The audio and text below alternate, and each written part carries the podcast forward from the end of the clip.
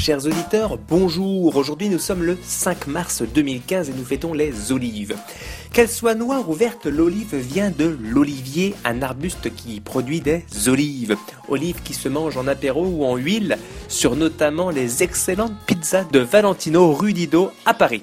Bref, le 5 mars 1946 changea la face du monde car c'est ce jour-là que Winston Churchill utilise pour la première fois le terme rideau de fer, plongeant ainsi le monde dans la guerre froide et sauvegardant la fête de la Saint-Valentin.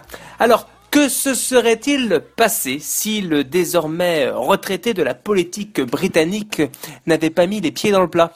Dans un premier temps, cela aurait sans doute reculé cette déclaration induite de guerre entre le bloc de l'Est et le bloc de l'Ouest, tant suffisant pour que l'un des deux protagonistes s'énerve et envoie de facto une petite bombe atomique à l'autre, qui lui lui en enverrait deux, qui à son tour en enverrait quatre, entraînant ainsi un appauvrissement certain du niveau de vie des États-Unis et de la Russie, et l'éradiction totale des abeilles dans ces pays.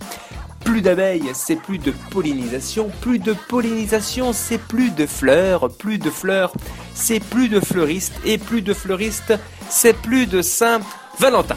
Rendez-vous demain pour une nouvelle Uchronique. Que se serait-il passé un 6 mars?